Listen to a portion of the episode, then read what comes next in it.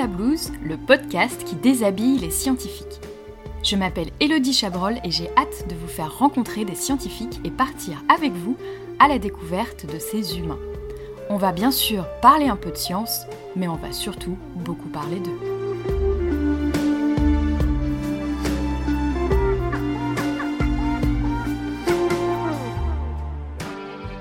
Bonjour à toutes et à tous, bienvenue dans ce nouvel épisode de Sous la blouse. Aujourd'hui, je reçois Noémie Paillon, doctorante en immunologie. Bonjour Noémie.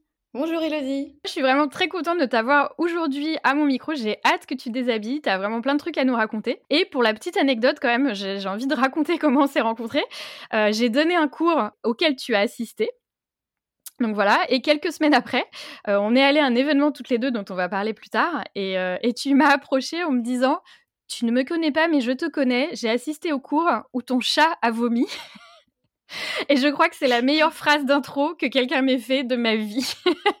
Donc je voulais quand même en parler au podcast. Et effectivement, je me rappelais très bien du cours où Plume était derrière et, euh, nous, a, euh, nous, a, nous a fait un petit cadeau pendant que, pendant que je donnais cours. Donc voilà, c'était juste pour l'anecdote. Euh, c'était, une phrase d'intro dont, je suis très, dont je suis très fan. J'étais là, bah, écoute, je crois que je suis reconnue pour mes, mes, mes compétences. J'aime beaucoup. Donc on va partir, bah, tu connais le podcast, on va partir avec la, la fameuse blouse virtuelle sur le dos pour que tu nous racontes tes recherches. Mais avant de partir là-dessus, est-ce que tu portes une blouse au labo? Alors oui, j'en porte et j'en ai même trois. Ah parce ah ouais qu'on est à différents euh, niveaux de sécurité et donc ouais, j'ai même trois blouses. Ça claque. Et du coup, ces trois, alors c'est des blouses pour des, des, choses différentes? Oui, en fait, on, on utilise euh, différents types de laboratoires, donc avec ouais. euh, des, on a, ça s'appelle des niveaux de confinement. Ouais. Et, et, donc, j'ai la blouse du laboratoire normal, la blouse du laboratoire niveau 2 ouais. et la blouse du laboratoire niveau 3. Celle-là, on a carrément euh, le masque FFP3, euh, le, on est quasi en, on a les, on a des bottines, etc. Donc là, c'est ouais. très sécurisé. Ouais, j'ai connu ça, genre deux paires de gants, etc., etc. Oui, c'est ça. Avec la capuche, la visière, etc. Ouais, genre en gros, il n'y a, rien qui sort. Il n'y a pas un bout de peau qui, qui sort. peut-être. Euh... C'est l'apiculteur. Ouais, exactement.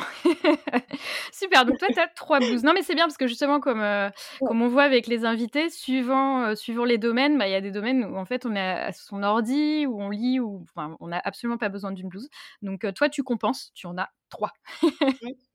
Alors, je te propose de mettre ces trois blouses sur le dos euh, pour nous raconter ce que tu fais au labo. Alors, euh, moi, je fais de l'immunologie, donc mmh ça veut dire que j'étudie le système immunitaire. Ouais.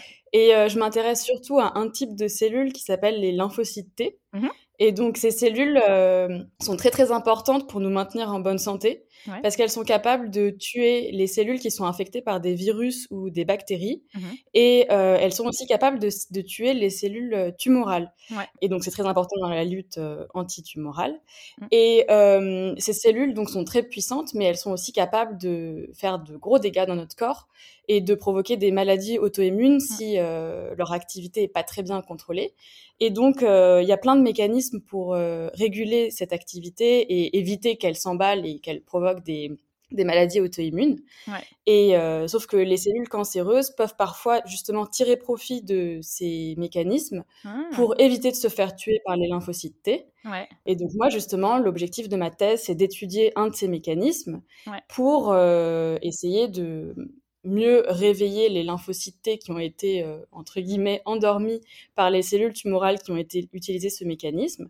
Et donc aujourd'hui, il existe déjà des traitements, ça s'appelle les immunothérapies, qui euh, vont essayer de cibler ces mécanismes-là pour euh, réveiller les lymphocytes T. Ouais. Et ils sont très très efficaces chez certains patients, mais d'autres euh, pas du tout. Et donc voilà, donc mon travail c'est de mieux comprendre ça. Et donc concrètement, ce que je fais, c'est que je prends des lymphocytes T que je mets avec des cellules cancéreuses et avec des techniques de microscopie à haute résolution, je les regarde se tuer et, et j'essaye de comprendre les mécanismes en jeu pour bah, essayer d'améliorer ces traitements et ouais. de mieux comprendre ce qui se passe. Bah super, c'était hyper clair en tout cas. Je vois bien euh, regarder ces petites, ces petites cellules. Tout à l'heure, j'ai dit que c'était doctorante en immunologie. Euh, donc, doctorante, pour euh, celles et ceux qui ne sauraient pas. Donc, c'est la fin des études. Tu es en train de, de, de de préparer ta thèse en fait, euh, sachant que les doctorants, généralement les doctorantes, euh, c'est un peu un travail de chercheur. Tu fais des manips toute la journée, tu as un travail de chercheur junior euh, au labo.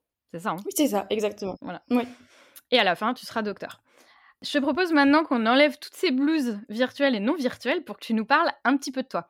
La recherche, comment c'est venu? Est-ce que c'est quelque chose que tu voulais faire petite fille? Est-ce que tu as découvert ça sur le tard? Raconte-nous un petit peu ton parcours. Alors, euh, pas du tout. Quand j'étais petite, euh, je rêvais de faire euh, des documentaires animaliers. J'adorais les animaux et, et donc non, pas du tout. Je m'imaginais absolument pas chercheuse.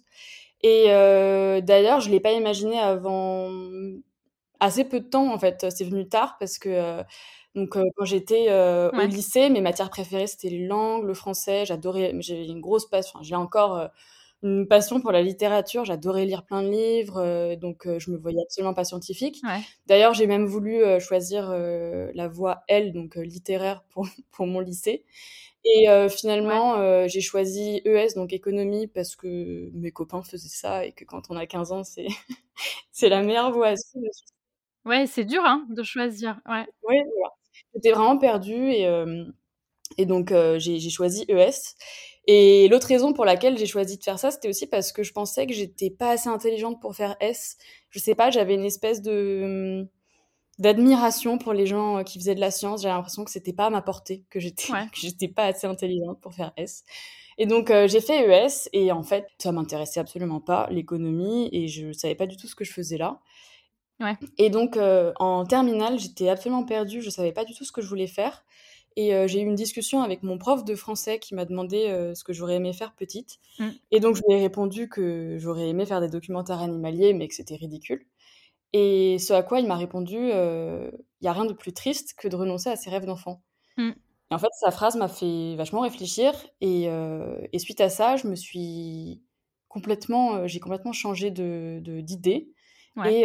Et, et, je me suis dit que j'allais, non pas faire un documentaire animalier, mais faire de l'éthologie, donc euh, étudier le comportement des animaux.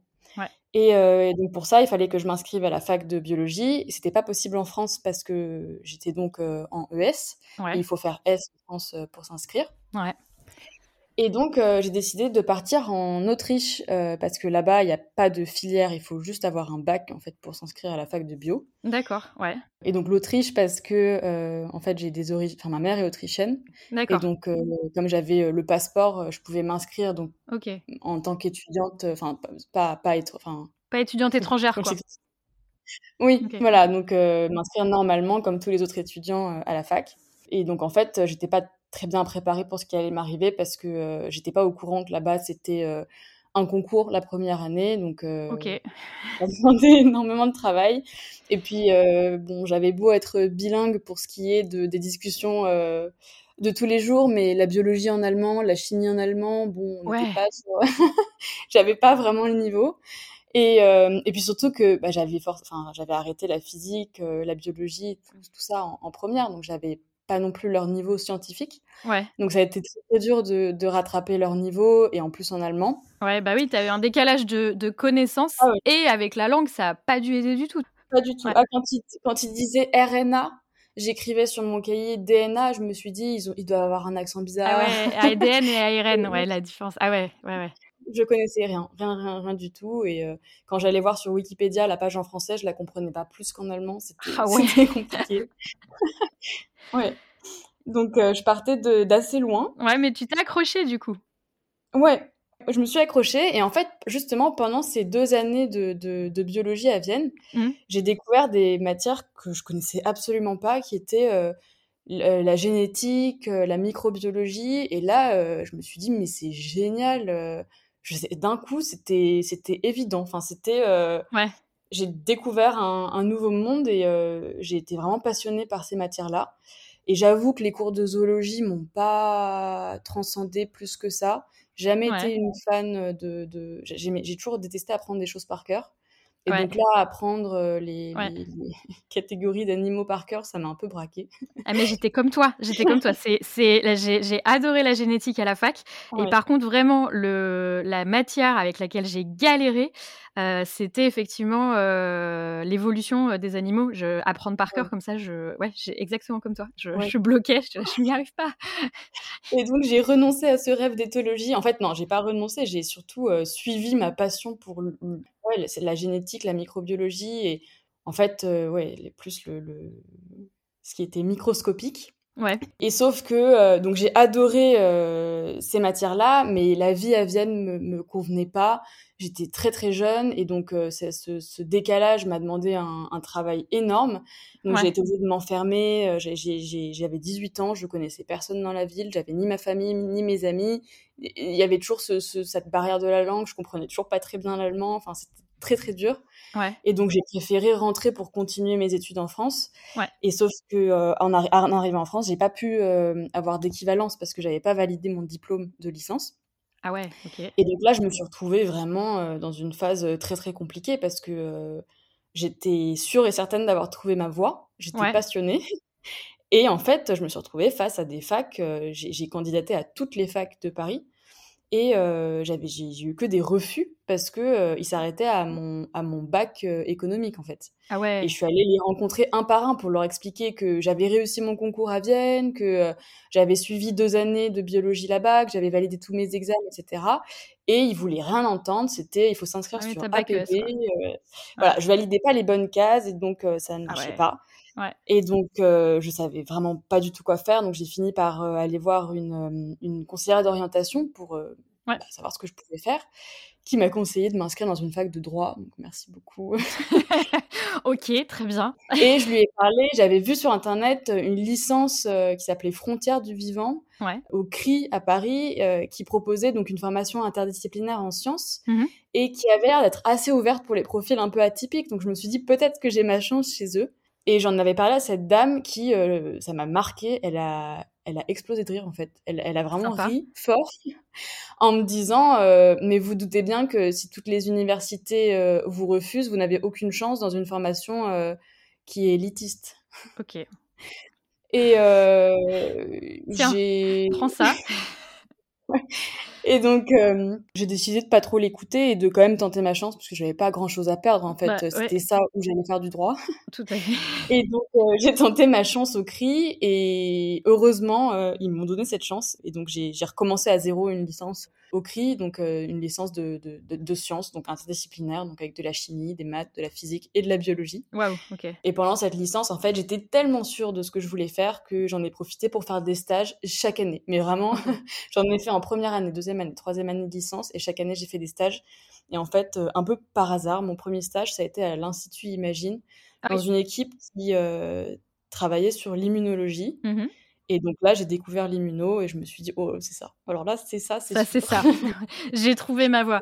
Ah oui, non, mais. Et le CRI, donc c'est le, c'est le centre de recherche interdisciplinaire. Exactement. Ouais. Et ouais, donc c'est comme ça que tu as trouvé. Et, c'est, ouais, c'est, c'est de la chance. Moi, tu sais, souvent, en fait, les invités, on voit qu'il il y en a certains qui savent dès tout petit. Il y en a d'autres, en fait, bah, on ne connaît pas, euh, quand on est jeune, on ne connaît pas le métier de la recherche, on ne connaît pas forcément les différentes sciences, différentes, même en bio, on ne connaît pas les différences entre entre toutes les bios. Parfois, ouais, c'est tard qu'on découvre une matière et qu'on se dit oh ouais, ça y est, c'est ça. ouais. Bah, c'est sûr que les cours de SVT à l'école m'avaient pas transcendé euh, le cycle de l'eau et, euh, et autres études de pierre. Euh, c'est sûr que ça m'avait pas. Ouais, et puis parfois c'est ouais, c'est des profs aussi. Parfois, tu sais, il suffit d'une façon de, ah d'enseigner qui va être complètement différente. Et ok, donc tu as, as, trouvé ce master d'immuno et du coup, tu es parti faire ta thèse dans le même domaine.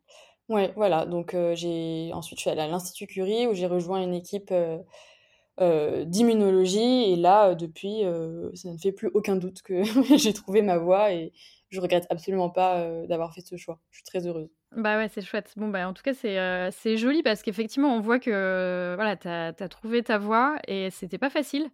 J'avoue, passer de ES à. En fait, je pensais même pas que c'était aussi compliqué que ça, mais c'est vrai que. Alors, moins maintenant, parce que je crois que le nouveau bac te met un peu moins dans des cases, mais c'est vrai qu'à à mmh l'époque où c'était ES, S, etc., nous, c'est ce qu'on nous disait toujours suivant où tu vas, en fait, ça, ça va te fermer des portes. Oui. En fait, là où je me suis trompée, c'est que je pensais que les portes que j'allais fermer seraient médecine et ingénieur. Je voulais faire ni l'un ni l'autre, donc j'ai pas, je, pensais pas que ça me fermerait des portes. Mais euh, c'est vrai que ça, en fait, ça n'existait pas parce que euh, quand j'étais à la fac, euh, donc en master, j'étais à la fac Pierre et Marie Curie, je sais, mmh. ça a changé de nom. On était très très très nombreux en M1 et pendant les partiels, pour les sur les feuilles d'émargement, au lieu de chercher mon nom, je cherchais la filière. J'étais la seule de la promo à avoir fait ES. Ça n'existait pas. pratique. De façon pratique de te retrouver. Bon, bah, en tout cas, c'est chouette comme parcours. J'espère que certains et certaines se, se retrouveront dedans. J'ai une question parce qu'on s'est rencontrés donc à une expo qui mmh s'appelle Cell World. Cell Worlds, d'ailleurs. Hein, c'est Worlds au pluriel. Dans laquelle, bah, d'ailleurs, est-ce que tu veux en parler vu que tu participes ou je, je pitche ça rapidement? Cell World, en fait, l'idée, c'est de montrer le microscopique. C'est ça? Oui. je pensais que tu allais détailler plus. Alors, détailler plus. Alors, pour ceux qui sont à Bordeaux, je pense que l'expo va un peu bouger, donc je vais, je vais détailler. L'idée, c'est en fait une expérience immersive dans le monde microscopique. Donc, c'est des cellules, c'est magnifique. Donc, il y, a une petite musique. c'est L'expo, en tout cas, c'est 12 minutes d'expérience de, immersive avec des images de microscopie qui bougent, qui sont colorées, qui sont vraiment très, très chouettes. et donc, toi, tu as tes, cellules qui ont été dans cette expo. Donc, faut qu'on en parle. Et elles sont aussi dans le documentaire que je vais mettre en description, euh, le lien en description. Et euh, le documentaire, c'est un peu la même chose. Alors bien sûr, c'est moins immersif parce que c'est sur un écran et ce n'est pas dans une salle. Euh, mais l'idée, c'est vraiment de montrer le, le, microscopique. Comment tu es arrivé à être dans cette expo? Alors, au départ, donc, comme je le disais au début, moi, je fais beaucoup de microscopie et et donc, quand on passe des heures et des heures au microscope, il y a souvent des choses qu'on voit qui sont vraiment très belles et qui scientifiquement sont pas forcément utiles. Ouais, ouais. Et donc euh, j'ai créé euh, tout au début de ma thèse euh, un dossier sur mon ordinateur qui s'appelait Joli et inutile. et ce dossier, ce dossier, en avançant dans ma thèse, était de plus en plus rempli. Et, et j'adore regarder ces images jolies et inutiles, mais j'en faisais rien. Et en fait, j'avais un compte Twitter depuis le début où je, juste je suivais des scientifiques, mais je postais rien, juste je, je lisais ce que faisaient les autres. Et euh, j'ai vu qu'il y avait une grosse communauté de microscopistes sur euh, Twitter qui euh, partageaient pas mal d'images et pas forcément avec un contexte scientifique, juste, juste pour la beauté des images en fait. Et donc j'ai eu envie d'intégrer de, ce groupe et de, de, faire pareil en fait et de, commencer à, à utiliser les, les, les, images de ce dossier et, euh, et, à partager avec le monde mes, mes images jolies et inutiles. et, euh, et, euh, et, un jour, j'ai publié une vidéo d'une, d'une, que j'ai appelée le Dancing T-Cell. Donc, c'est un lymphocyte T qui, qui, qui, danse, en fait, qui, qui, se, qui se déplace. On, aurait dit une, une petite danse. Et suite à cette vidéo, il y a Renaud et Terence, donc les deux organisateurs de Cell World, qui m'ont contacté et qui m'ont dit on veut ta Dancing T-Cell dans notre expo. Euh, et, voilà, donc c'est comme ça que mes lymphocytes sont arrivés euh, parmi euh, dans, dans, ce, dans ce monde de Cell World.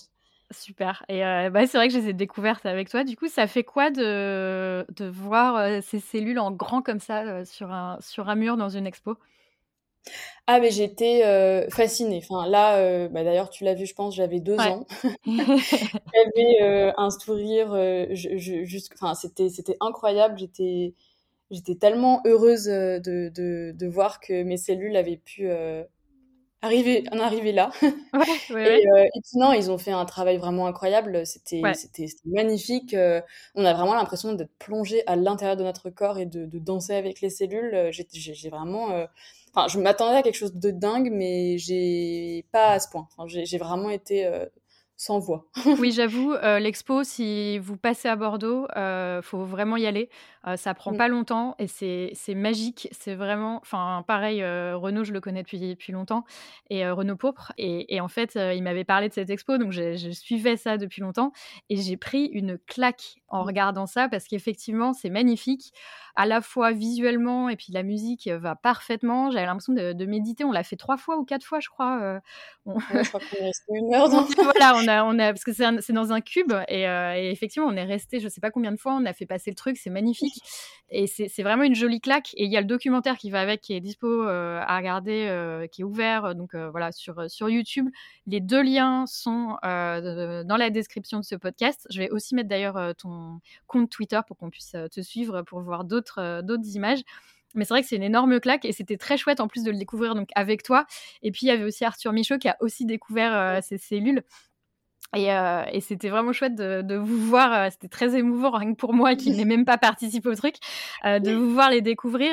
Et, c'est vrai que bah, souvent en science, en fait, on produit des figures qui servent à rien et, et qui sont super belles. Et c'est chouette de pouvoir les exploiter parce que certes, derrière, elles montrent peut-être pas un résultat, elles montrent peut-être pas un phénomène qui est intéressant, mais pour le grand public, c'est vraiment magnifique. Et, et c'est chouette de pouvoir justement utiliser ça Tu, tu, publies tous les combien à peu près les jolies et inutiles, les photos jolies et inutiles? Euh, Ça dépend un peu. J'ai un peu des périodes où je vais publier trois jours de suite et ensuite rien pendant deux mois. J'avoue que je je, je, je, suis pas très organisée sur mon Twitter. Bah écoute, donc, il faut quand même qu'on te suive pour voir ça. Oui. Parce que euh, parce qu'effectivement les photos de microscopie c'est magnifique euh, et j'encourage à aller voir euh, donc le, documentaire et l'expo Cells World comme ça vous pourrez aller faire coucou aux petites cellules de Noémie. Tu veux peut-être les décrire? Comme ça on saura lesquelles c'est les tiennes. Ben alors elles sont très importantes, mais euh, elles sont très petites. mais mes, mes, cellules, elles font 5 micromètres. Donc euh, voilà, donc euh, il faut pas s'attendre. 5 micromètres, c'est un vingtième de cheveux. C'est comme si on prenait un cheveu et qu'on coupait en 20. C'est ça. Donc c'est un vrai challenge déjà de faire de la microscopie sur ces cellules. Et, et, et, donc dans, dans, le documentaire, on les voit, on les, on les voit danser. donc je crois qu'elles sont vertes, jaunes et, et bleues. Ouais, c'est ça, ouais. ouais. Et voilà, on les voit danser ensemble et euh, je ne saurais pas dire à quelle minute. mais ouais. Voilà, bon, vous pouvez la retrouver, vous pouvez les chercher, savoir, euh, savoir quand est-ce qu'elles arrivent. Ça peut être le jeu euh, d'essayer de retrouver les, les, cellules de Noémie dans, dans le documentaire. Et, et en tout cas, ouais, non, c'est très très chouette. Et, et, je vous encourage d'ailleurs, même si jamais la science et art vous intéresse, il y a, y a, plein d'initiatives comme ça. Donc voilà, maintenant la science, de plus en plus, on se rend compte que c'est beau et on l'utilise pour, pour des expos, etc.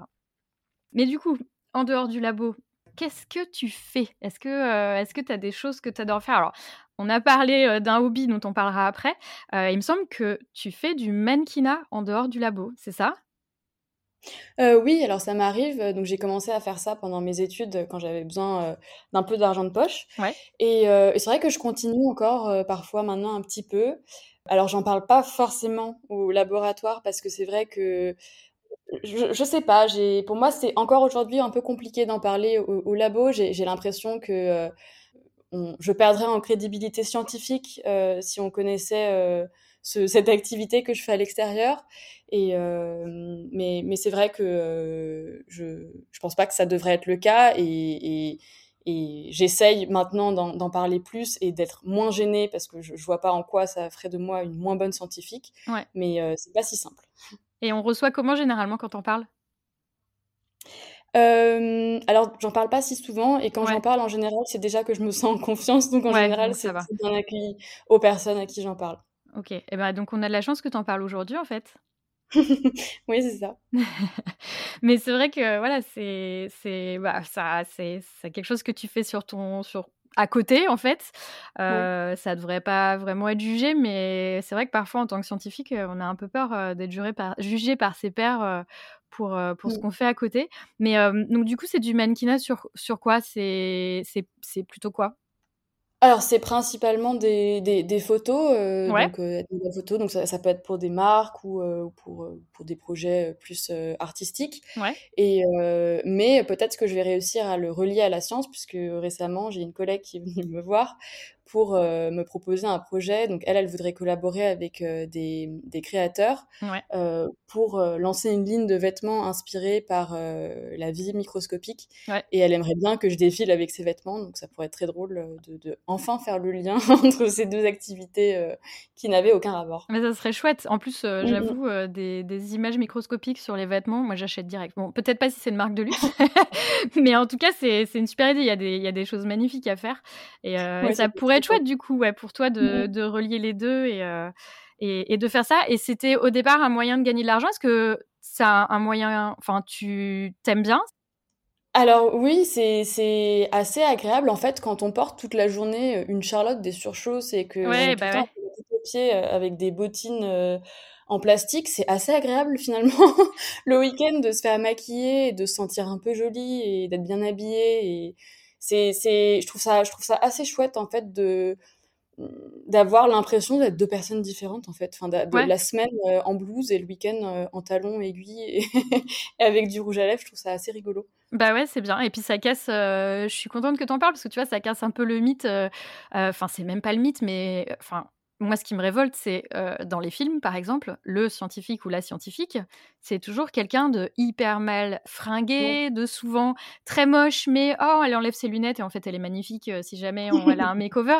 Donc, on a toujours une image de, des scientifiques comme, enfin, c'est toujours ceux qui sont un petit peu, un petit peu moches, quoi. C'est un peu triste à dire, mais un peu geek, un peu, un peu geek, un peu, même si c'est pas forcément moche, mais c'est un peu pas soigné, etc. Et bah non, en fait, on, on peut être soigné. C'est juste que oui, au labo, on va pas être soigné parce que euh, voilà, parfois on a effectivement euh, Charlotte bottine, euh, machin, on traîne dans des trucs un peu. mais je suis bien habillée sous ma Charlotte. Hein. ah, voilà, sous ma blouse, j'ai la classe. Mais non, mais du coup, c'est chouette d'en parler et de montrer que, bah voilà, scientifique, c'est, c'est, voilà, on peut, on peut très bien, on peut très bien, on sait s'habiller, on, on, peut se faire beau en dehors du labo, quoi, et même sous la blouse. Même sous la blouse, oui. Même sous la blouse. On peut être beau et belle sous la blouse. Ça, c'est un truc que tu fais en dehors du labo. Qu'est-ce que tu as d'autre comme, euh, comme hobby en dehors, euh, en dehors du labo? Qu'est-ce que tu aimes bien faire? Bah donc j'en parlais au début, j'adore lire et ça, ça continue, même si c'est un peu plus difficile parce que c'est vrai qu'en thèse, on passe beaucoup de temps à, lire, des articles scientifiques. Mais ouais. En science, on lit tellement que c'est dur après le soir de se remettre à lire. On a l'impression de, de, travailler. C'est vraiment pas facile. Ouais. Donc maintenant, c'est surtout dans mes vacances que j'arrive à lire, mais le soir, en rentrant, j'ai du mal. Un auteur favori? euh, À Proust, sans hésiter. Proust, c'est ma passion. Ok, Proust, c'est ma passion. T'as tout lu? Tu relis parfois ou? J'ai lu toute la recherche de temps perdu euh, quand j'avais 20 ans. Ouais. Et euh, j'ai prévu de la relire euh, vers les 40 et puis ensuite plus tard. C'est prévu, prévu. Ouais, histoire d'avoir un... Mm. Ouais, d'avoir un point de vue différent dessus, c'est ça? Ouais, je pense qu'il faut lire une fois jeune, une fois quand on est un peu plus mûr et une fois en fin de vie. J'allais dire, fais bien gaffe à ce que tu dis car je viens de passer les 40 ans, j'attends j'attends la définition des 40. un peu plus mûr, ça passe bien. Et ok, donc Proust, Proust, très bien. Et, et quoi d'autre? Sinon, euh, je fais énormément d'équitation. Euh, donc je fais du, du, dressage. Ouais. Et voilà, donc ça c'est euh, c'est mon activité de la semaine. C'est le moment où je pense plus à mes cellules, je pense plus à rien et mon cerveau se vide quand je suis à cheval. Ouais, pour ceux et celles qui connaissent pas, dressage, c'est faire des, c'est faire des figures en fait. Enfin, en gros, arriver à faire faire au cheval des trucs assez fins oui, c'est ça. Mmh. Et donc, c'est donner l'impression, donner, donner aux gens l'impression que le cheval danse tout seul et que la personne est assise dessus sans rien faire, alors ah. que c'est pas si simple que ça. Et tu, tu montes à cheval depuis quand? Euh, depuis toujours. J'ai commencé euh, sur des tout, tout petits Shetland. Euh, je pense que j'avais 3 ou 4 ans. Je pense, oh en fait, j'ai quand j'étais, je crois que j'avais 2 ans, dans notre immeuble, il y a un voisin avait un chien gigantesque et je me jetais sur lui à chaque fois que je le croisais. Et donc, enfin, depuis toute, toute, petite, j'ai eu tout de suite cette passion pour les animaux. Et donc, je pense que mes parents, j'ai croisé un poney un jour en vacances quelque part. Et, c'était foutu. J'étais obligée de, monter sur ce poney et, et j'ai jamais arrêté. Ah, excellent, d'accord. Euh, donc là, tu, tu, fais des concours? Oui, oui, bah là, je prépare un concours en ce moment. Euh, bon, bah, c'est pas tous les week-ends, hein, parce que ça demande beaucoup de préparation et j'ai pas le temps de m'entraîner trois fois par semaine euh, à côté de ma thèse. Mais, mais, mais je monte tous les week-ends et, et en vacances tous les jours. enfin, dès que je peux, je suis sur un cheval. Ouais, ouais, ouais. Bah, je, je connais, j'étais, j'étais comme toi plus jeune. Euh. Qu'est-ce que tu fais d'autre? C'est déjà pas mal parce que concours euh, de dressage, euh, lecture, photo. Ouais, bah, On est bon donc les, les, les, les semaines ont 7 jours, donc ça remplit déjà pas mal ouais, ouais, ce que j'allais dire, c'est, c'est déjà pas mal. on va arriver justement, bah écoute, à la fin du podcast, ça tombe bien, tu as raconté déjà plein plein de choses. Est-ce qu'il y a quelque chose que tu as envie de raconter, un truc qu'on n'aurait pas dit, un, un mot de la fin sur lequel tu as envie de revenir vraiment? Vas-y, le micro est à toi. bah, je pense que pour revenir un peu sur mon parcours, euh, j'aurais bien aimé que la petite Noémie, qui était complètement perdue euh, à 15 ans et qui savait pas quoi faire, si, j'avais pu la rencontrer et lui dire qu'il fallait pas forcément écouter les gens et que je pouvais faire ce que j'avais envie de faire et que j'étais pas trop bête pour faire S. Et en fait, euh, j'ai quand j'étais en troisième, j'avais une prof de maths, qui est venue me voir pour me demander ce que je voulais faire l'année suivante. Et j'ai pas très bien compris la question. Je voulais évidemment aller en seconde, comme tous les gens dans ma classe. Et elle m'a dit euh, Ah bon, c'est drôle parce que les gens comme toi, en général, ne vont pas au lycée. What? Parce que à l'époque, j'étais j'étais un peu insolente, j'avais une mèche et j'étais au fond de la classe et je travaillais pas. D'accord. Et je me souviens que sur le moment, ça m'avait vraiment traumatisée et je m'étais je m'étais vraiment dit que j'étais trop bête pour aller au lycée. Et je pense que vraiment aujourd'hui, j'aimerais te dire à toi, ouais. Me dire à moi de cet âge-là que c'est n'importe quoi et qu'il faut pas écouter. Et donc, si j'avais l'occasion de, de, dire à des gens qui en sont à peu près à ce stade-là, un peu en train d'hésiter et, et, de se, se brider parce qu'ils se sentent pas assez intelligents ou pas assez ci ou ça pour faire de la recherche. En fait, j'aurais bien aimé lui dire d'écouter personne et d'y aller quand même. Ouais, d'y aller, ouais, parce que surtout qu'en fait, c'est tellement différent, la, la, science après le bac et la science qu'on fait au lycée.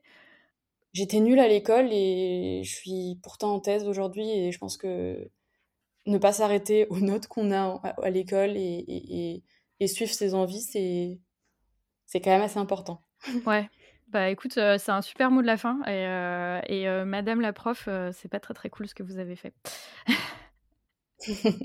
Bah, je suis sûrement plus heureuse qu'elle aujourd'hui, donc euh, c'est pas Ouais, non, mais c'est très bien. Mais du coup, c'est vrai que ça met dans la tête euh, de jeunes que bah, ils sont pas faits pour, euh, tu vois, ils sont pas forcément faits pour les études et tout, et c'est dur, quoi. Mais bah, en tout cas, bravo. C'est hyper intéressant et je trouve que, que, ton profil est vraiment très, très, très, très cool. J'ai adoré cet épisode. J'espère que, que, celles et ceux qui nous écoutent l'ont aussi apprécié. On va mettre en description le documentaire, etc. Et puis ton profil Twitter pour que les gens puissent te contacter et puis profiter des cellules jolies et inutiles que tu postes. et eh ben écoute, en tout cas, merci beaucoup Noémie.